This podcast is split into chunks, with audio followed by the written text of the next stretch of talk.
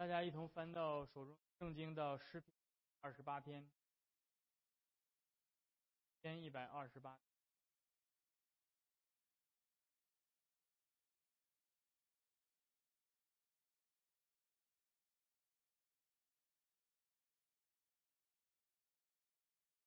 我们呃，我们到这个上行诗的系列，上行诗是是诗篇一百二十篇到一百三十四篇，这十五首诗篇被称为叫做上行诗啊，上行诗特别是朝圣者的旧约当中的那些去耶路撒冷朝圣的人，他们在路上所唱的这些诗篇。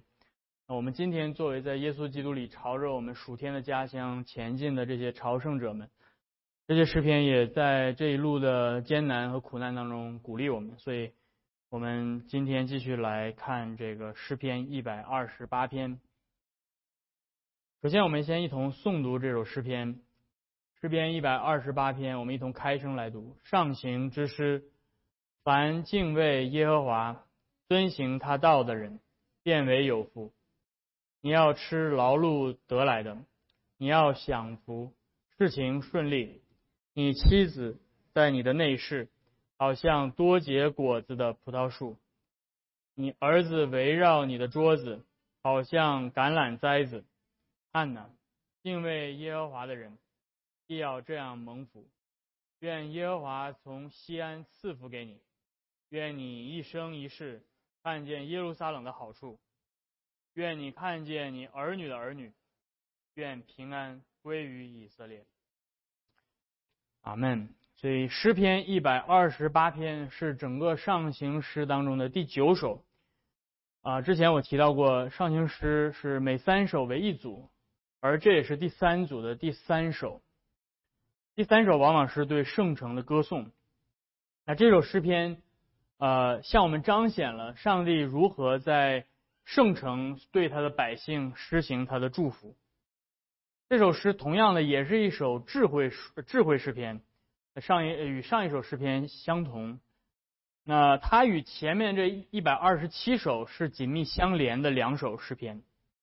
在一百二十七首当中，如果你还记得，那里面诗人所强调的是世人自视自己的努力是徒劳和妄然的，而诗篇一百二十八篇则给我们另外一个不同的画面。在这首诗篇当中，诗人则强调那些真正倚靠、信靠耶和华的人，他们日复一日平凡朴素的努力不会付诸东流，反而会得到上帝持续的祝福。而这种平凡的敬虔会带来深远的影响，不仅关系到他个人的敬虔的生活，他自己的工作，他手中的工作会得到上帝的祝福，他的敬虔会流到他的家庭当中。也会流到整个社会当中，并且会持续到世世代代。这就是这首诗篇的这样给我们呈现的一个非常美好的一个画面。正如一位非常著名的旧约圣经学者，呃，Kitner，他这样注释这首诗篇，他说，在这首诗篇当中，呈现给我们的是一个有秩序的生活带来的安静的祝福，由一个人的内心的敬虔由内到外的流淌出来。从敬虔的个人到他的家庭，最后到整个以色列，在这里朴素的敬虔生活会结出平静安稳的果实来。所以，这就是我们今天要一同来看的诗篇一百二十八篇。这位敬畏耶和华的人所获得的祝福，从他的个人的生活到他的家庭的生活，到整个社会，那最后我们要从。呃，新约的角度，从耶稣基督成就的救赎历史的角度来，再回头来看，来看到耶稣基督是这首诗篇所描述的那位真正敬畏耶和华的人。那首先我们要来从个人的角度来看敬畏耶和华的个人。诗篇第一第一节说：“凡敬畏耶和华、遵行他道的人，变为有福。”什么样的人是有福的人？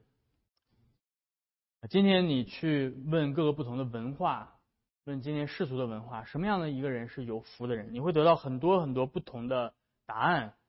有的人会从这些外在的祝福来去定义一个有福的人，就是要么就是身体健康，没有任何的疾病，要么就是财富自由啊。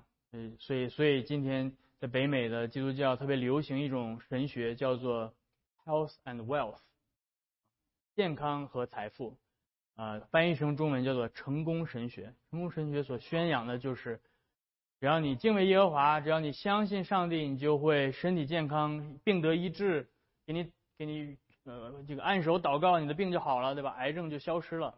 哎，我祷告的确有癌症消失了，但是。我不是这个 成功神学者，我也不会宣扬这个。但是这个，哎，你的癌症就会没有了，对吧？然后你得给你祷告，来这儿奉献一千块钱，对吧？明明天上帝就会给你一百万，对吧？你就赶紧把你的支票拿过来，对吧？我看那个电视上，美国电视上这种宣扬这个，现在就把你的一千块钱的支票送过来啊！你的信心有没有这么大？我感觉我经常这样学，大家感觉就。别到时候给我截个图，对吧？给我专门截这一段，说看王一牧师这样的，完了这辈子毁了。呃，所以这个这个是今天很多人呃去提到这个祝福，上帝的祝福的时候，就会想到这个。但是你们注意到诗人怎么去描述蒙福的人？第一节他提到了这两个特点：一个蒙福的人，首先第一，他是敬畏耶和华的人。箴言书说，敬畏耶和华是智慧的开端，认识至圣者便是聪明。真正的智慧不是你有多么会做生意，多么会为人处事，多么有学识，多么有人脉。真正的智慧是敬畏上帝，这是第一点。第二点，他提到蒙福的人是什么样的人呢？他不仅内心敬畏上帝，同样他在外在的行为上他是遵行他的道的人，遵行上帝的道的人。内心敬畏和外在的行为上的顺服是相辅相成的。一个人说：“哦，我内心很敬畏神，但是他在外在的行为上不肯顺服上帝的律法和诫命，他内心所宣告的这种敬虔是假的。”啊，一个人说：“哎呀，我每天就关在家里面祷告，哦，神跟我很亲近，但是，对吧？上帝说你们不可停止聚会，但是我从来不去聚会，对吧？这样的敬虔是假的。反过来也是一样。”一个只在外在的行为上表现的很顺服，可能这个人每周都持续的来教会敬敬拜，然后十一奉献，然后这个这个在教会里面服侍很火热，对吧？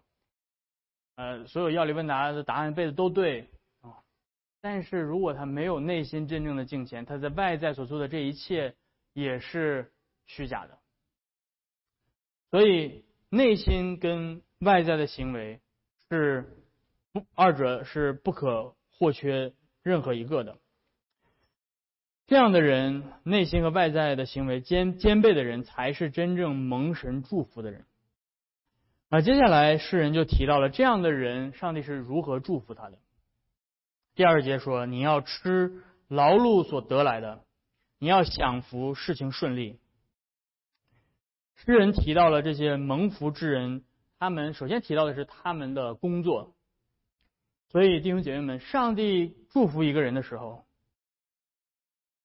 他不是最后达到了财富自由，然后无所事事，每天就躺在沙滩上，啊，躺在这个沙滩上什么也不做，这这就天天就是碌碌无为，不是的。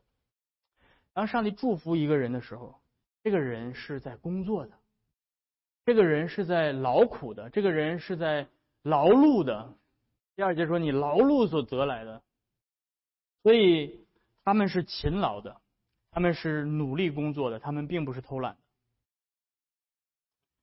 圣经说懒惰的人所行的道像荆棘的篱笆。箴言书第十五章第十九节，圣经说懒惰的人叫人如醋倒牙，如烟熏目。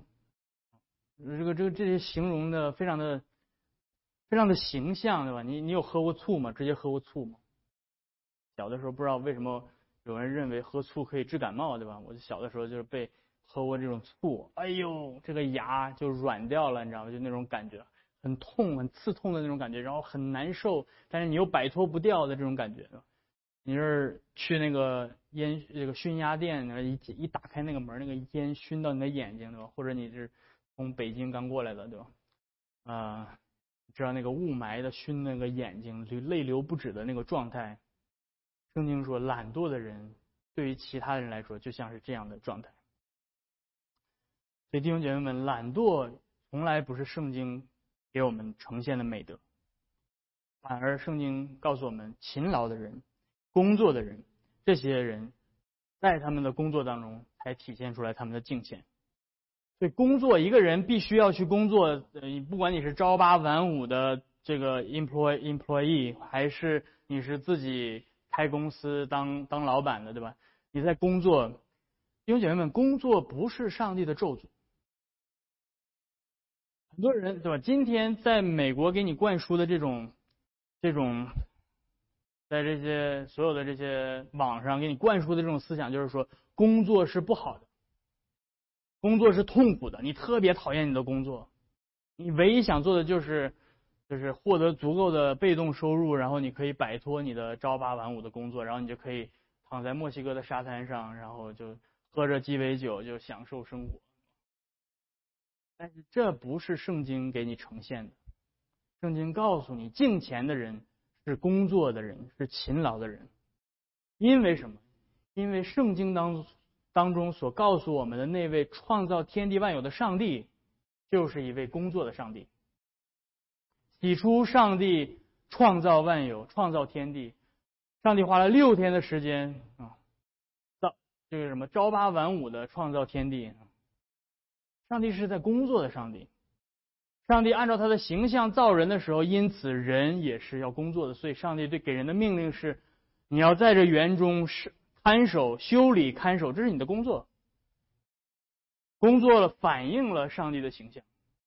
耶稣来到地上的时候说：“我父做事，直到如今，我也做事。”耶稣没有说：“我父造完天地之后，就躺在沙发上吃爆米花、看电视。”那样的人生是没有意义的人生，弟兄姐妹们，那样的人生是荒废了上帝给你的恩赐的人生。因此，耶和华把人安置在这个地上，在他还没有堕落之前，他就要工作的。所以，工作不是堕落所产生的。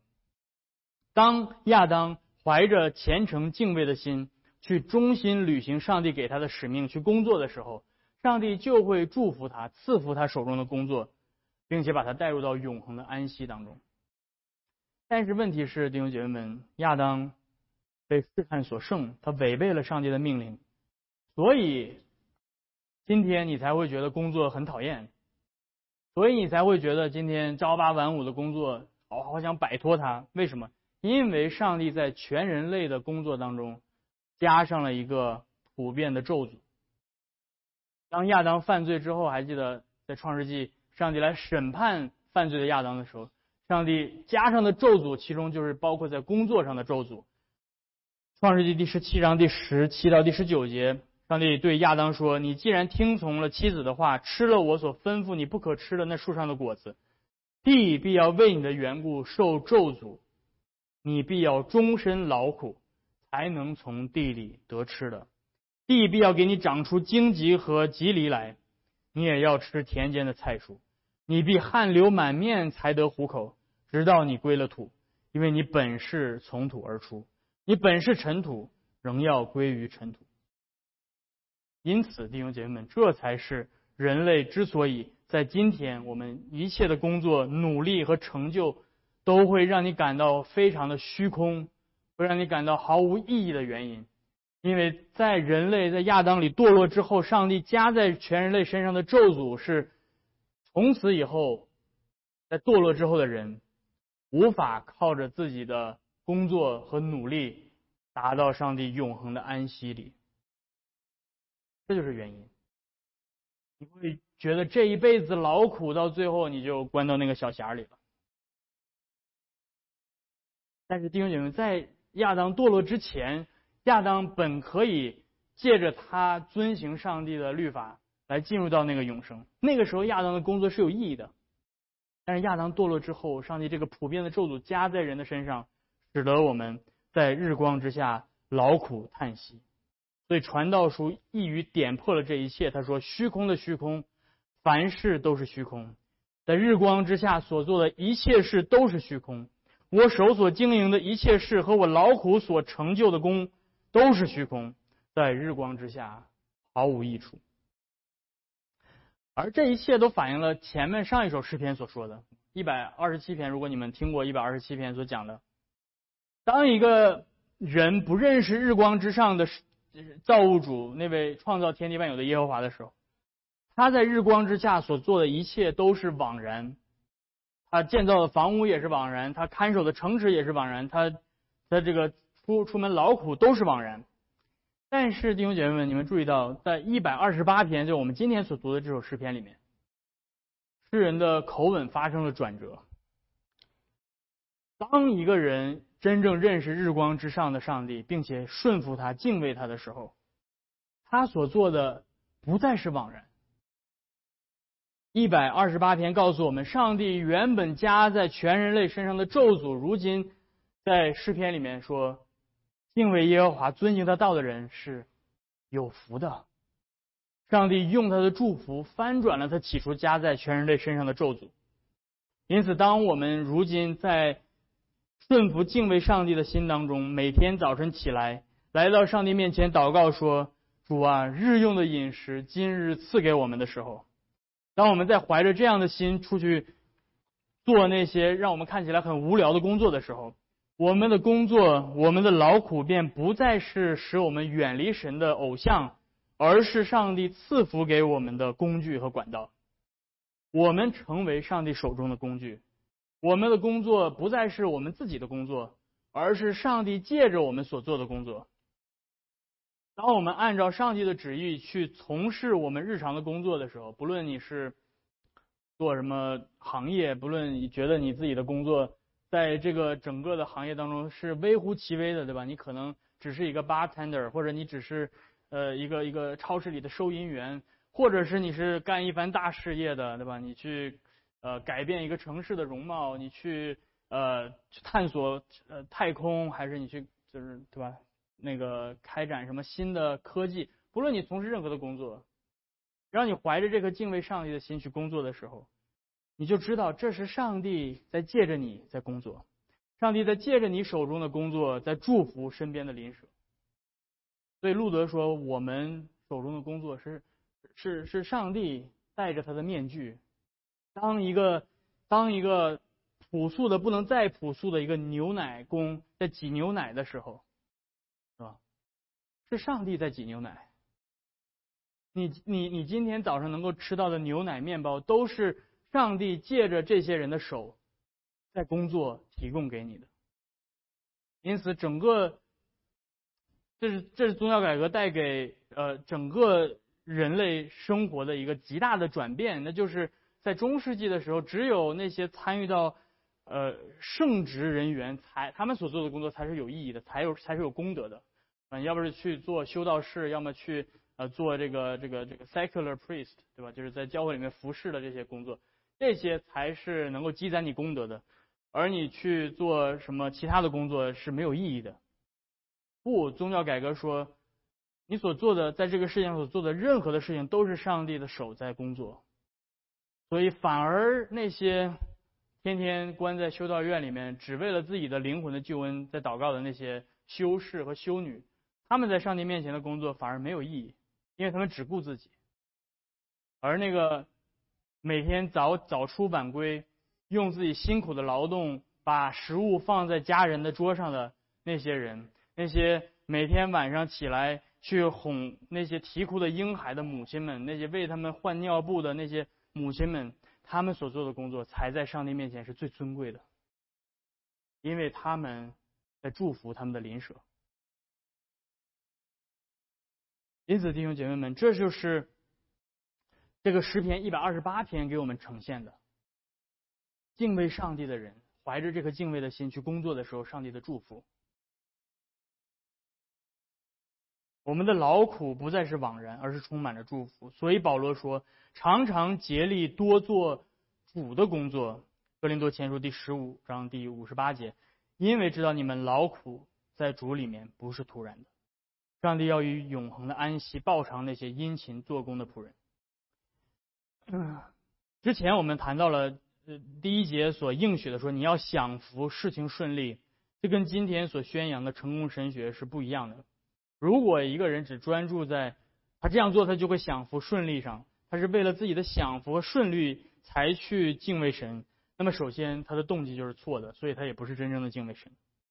这样的心态是不可能达到真正的对上帝的敬畏，所以我们首先需要抛开一切以自我为中心的思想，来。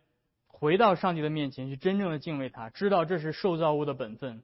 就算是面对这个生活上的困境和挫折，我也不必担心惧怕，因为上帝是真实的，必要看顾敬畏他的人。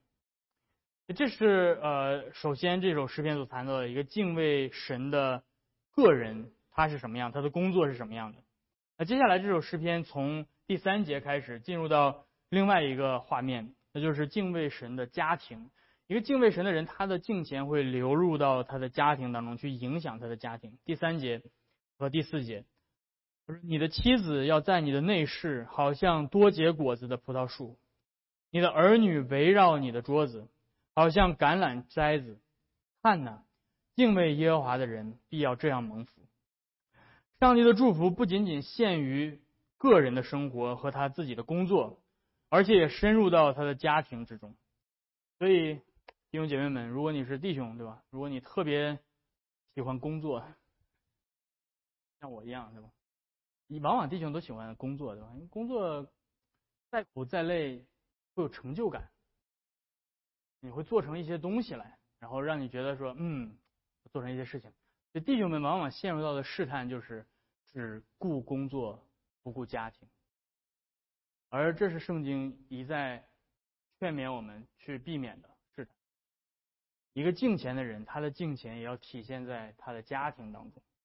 诗人用一幅幅非常优美的田园景象来描绘敬畏神的人，他的家庭到底是什么样的？他的妻子是什么样？他的儿女是什么样的？他说他的妻子像葡萄树一样，他的儿女像橄榄栽子。什么是橄榄栽子？就是橄榄树苗，很小的橄榄树。敬畏神的人，他的。家庭是受到他的敬虔的影响。他的妻子，首先说到他的妻子，他的妻子像葡萄树。之前提到了，有的时候圣经会用这个植物来形容人的状态。他的妻子不像什么？他的妻子不像上帝起初咒诅亚当的时候所生发的那些荆棘、棘藜啊，那个形象，不是一碰带刺儿的，哎呀碰不得的这种状态。他的妻子不像一棵枯树，什么都做不了。他的妻子是结满果实的葡萄树。把妻子比作成葡萄树，为什么？那最直接的一个含义，大可以大家也可想而知，是指它能生很多孩子。这是在古代的世界里面的一个一个一个对妇女的一个指标吧？但是但是这个虽然这个在父系社会当中是这样，就是一个女人如果能够生很多的孩子，那她她她是。他就是被上帝祝福的，在旧约的以色列民的当中也是这样。你会看到，呃，比如说亚伯拉罕的孩子，亚伯拉罕的家，或者是呃以撒、雅各的家都是这样。一个一个一个妻子生了很多孩子，那他就是很有很有这种地位感，很感觉自己是被上帝祝福的啊。的确，在古代被生养众多，生养众多是认为受到上帝的祝福。但是圣经当中也记载了很多敬虔的女人是。没有生很多孩子的，甚至是不孕的，啊，那我们上一上一周也讲到了。但是我想说的是，从另外一个角度，把妻子形容成葡萄树，不仅不仅是说他会生生养很多的孩子，而且指的他们手中的工作。我们前面提到了一个敬虔的人、蒙福的人，是用自己的双手去辛勤劳作的人。同样的，圣经当中提到敬虔的妻子，这个画面也是如此。箴言提到了敬虔贤德的妇人，到哪儿去找啊？对吧？然后箴言书第三十一章，他你会你如果你读箴言书三十一章，你会特别的留意到，他提到这个敬虔的贤德的妻子，她是甘心用手做工作的，没黎明还没还没到，他就已经爬起床来开始开始一天的工作了。他要把食物分给家人，他用手所得的。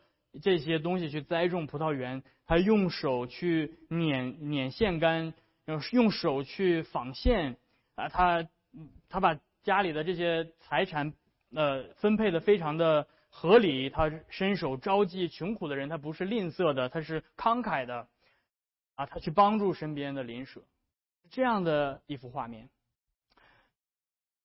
因此，弟兄姐妹们，如果你们现在还是有单身的，还在找对象呢，对吧？这个王王一牧师要给你们一些劝勉了。如果你还是单身的，你想要找一个未来的妻子，或者或者是你要找未来的丈夫，今天的文化让你所看的就是，呃，要要关注到他的脸，要看他的脸，要发一个大头照过来，看看他的脸。嗯，你这些这个 dating app 上的头像，对吧？他长得是什么样子？但是王一牧师要提醒你，不要看他的脸，或者是你不要光看他的脸。当然，对吧？你还是要找一个，就是你可以每天看着很舒心的，对吧？就我没有反对说要要看脸这一点，但是你还要看他的手，你要看他的手，他是不是一个勤劳的人？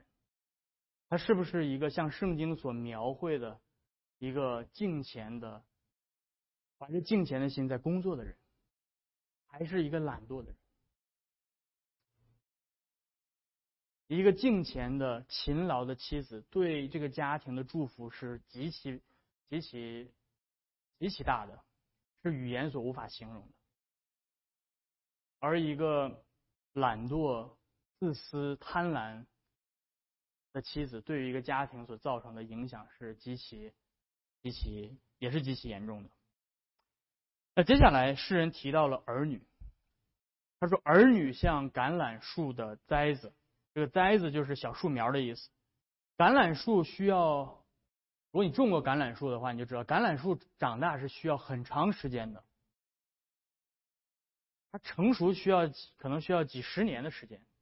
但是，一旦橄榄树成熟了，这棵橄榄树结果子的时间也是极其长的，它能结上百年的果子。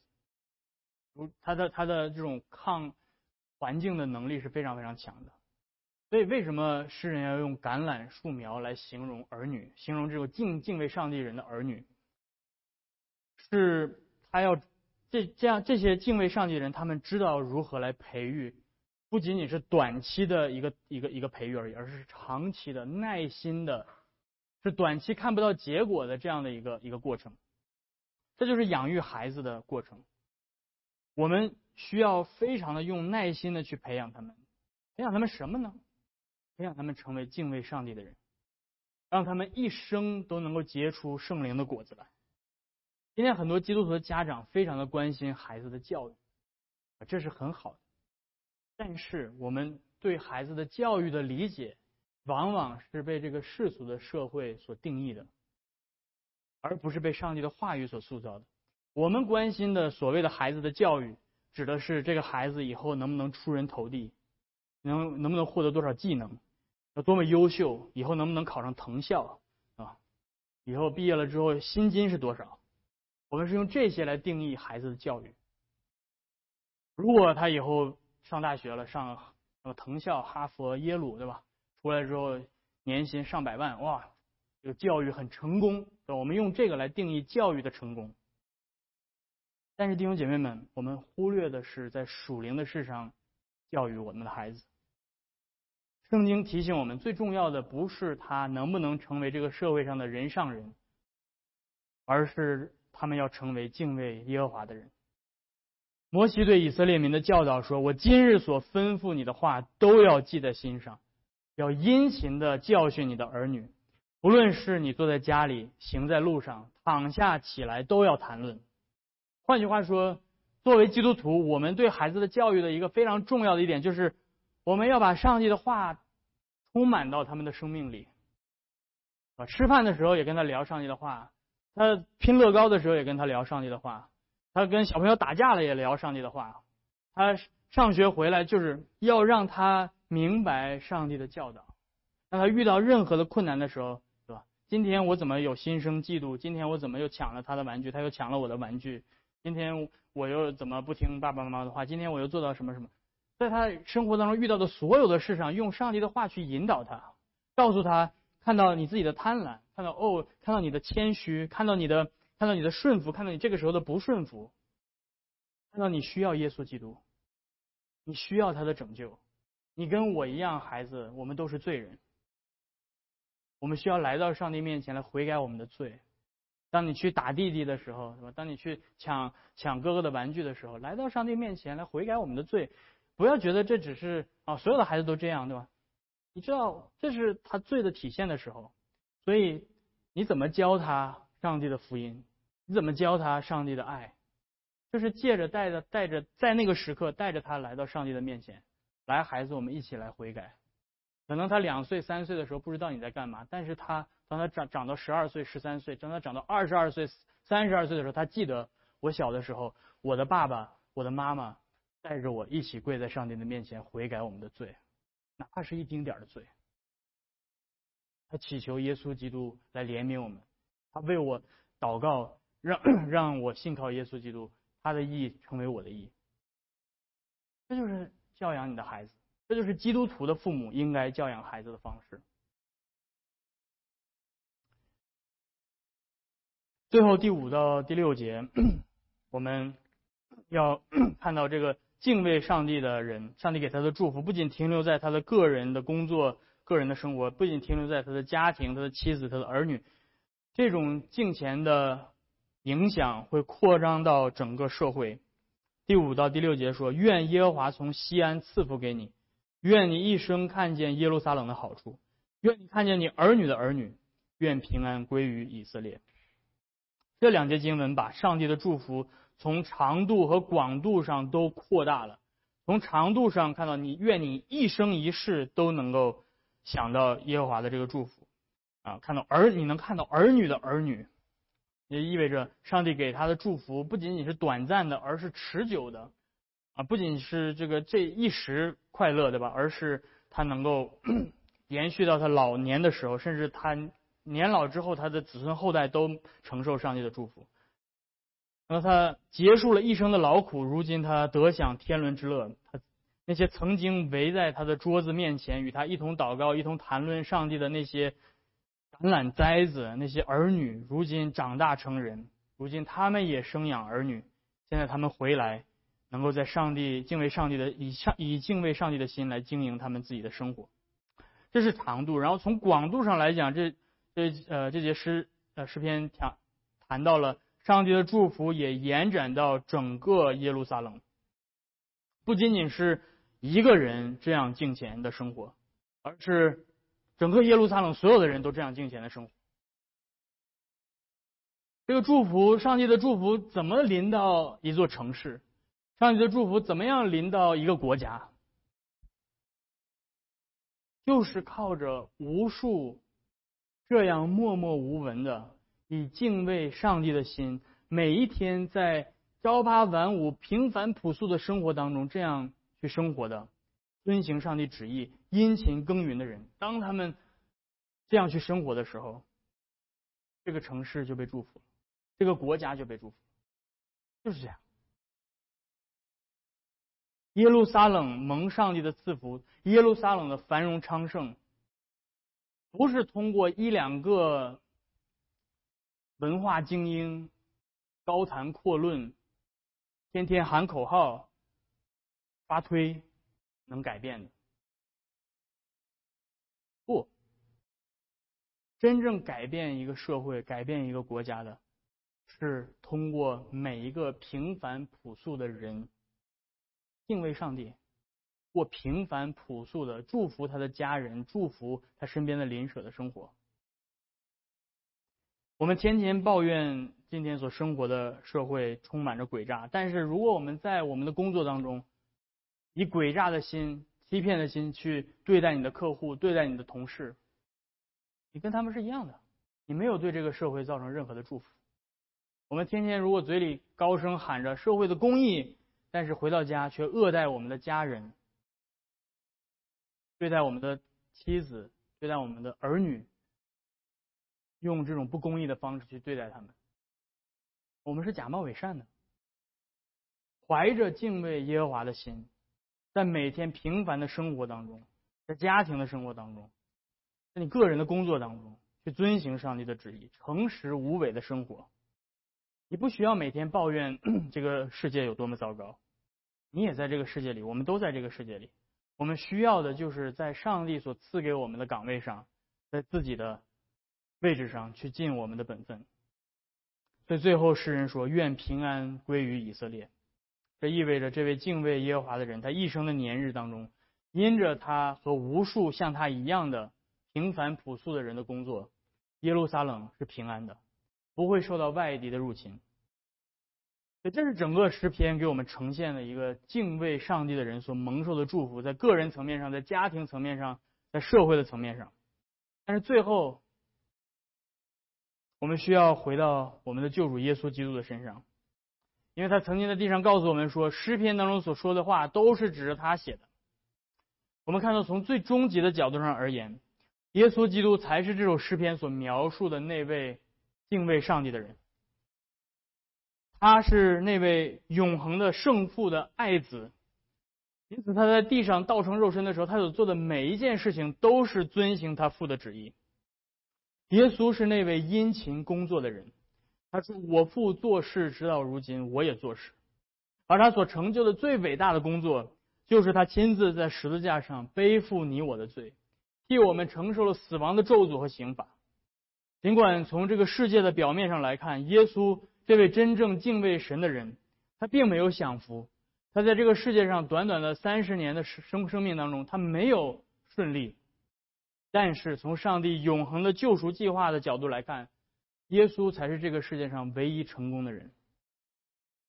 他顺利的完成了上帝在永恒当中所立定的那个救赎的计划。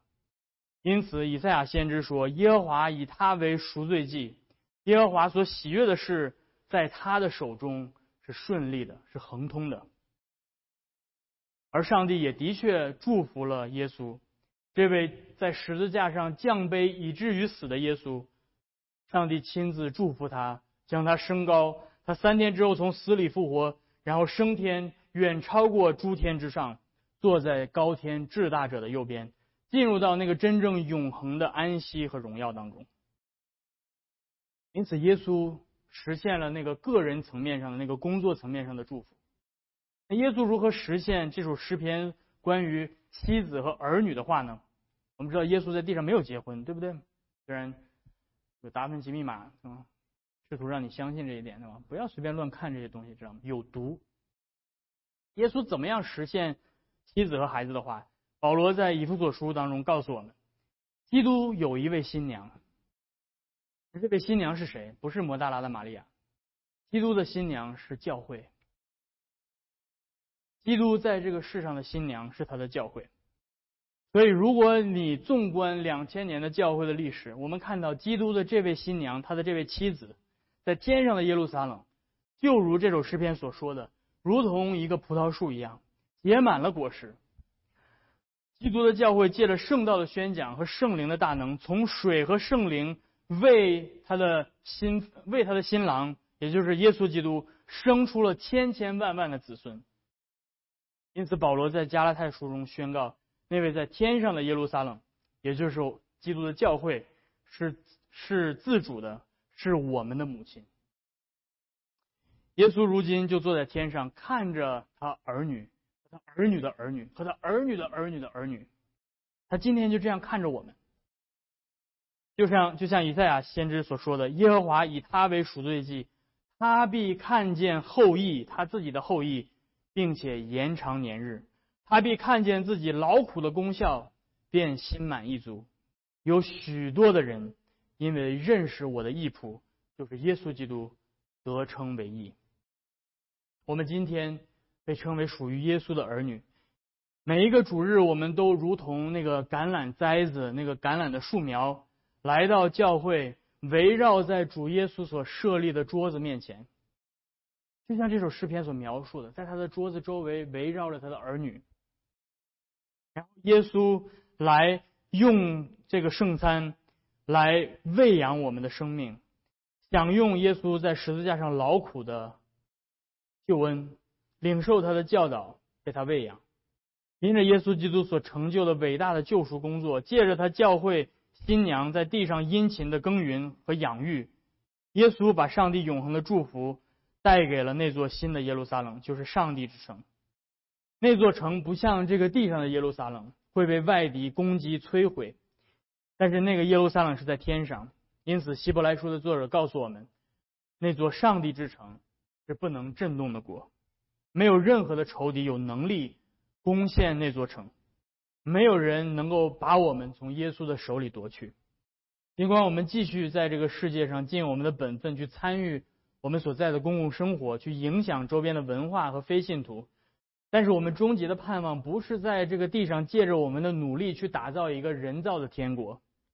我们的盼望是那个在天上的不能朽坏、不能衰残、为我们存留到永恒的上帝之城。而到了那一天。当那个新天新地降临在这个世界上的时候，那个永恒的、真正的敬畏神的国度才会到来。如今我们在基督里也效法我们主的榜样，以敬畏神的心来遵行他的道。因此，让我们真心的聆听并且领受希伯来书作者给我们的教训。他这样说：“我要以这样一节经文来结束我们今天的讲道。”他这样说：“他说，所以弟兄姐妹们。”你们既然得了那个不能震动的国，就应当感恩，照着神所喜悦的，用敬虔和敬畏的心去侍奉你们的神。阿门。让我们一同低头来祷告。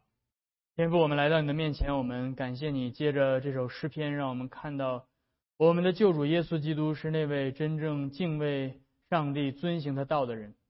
而他所带来的祝福是如此的伟大，不仅他手中的工作被你所赐福，就是他在十字架上为我们所成就的永恒的救恩，并且他借着他的教会在这个地上生养众多，借着圣道的宣讲和圣灵的大能的工作，圣礼的施行，在这个地上养育千千万万的子孙，并且我们盼望着那个永恒的国度的降临。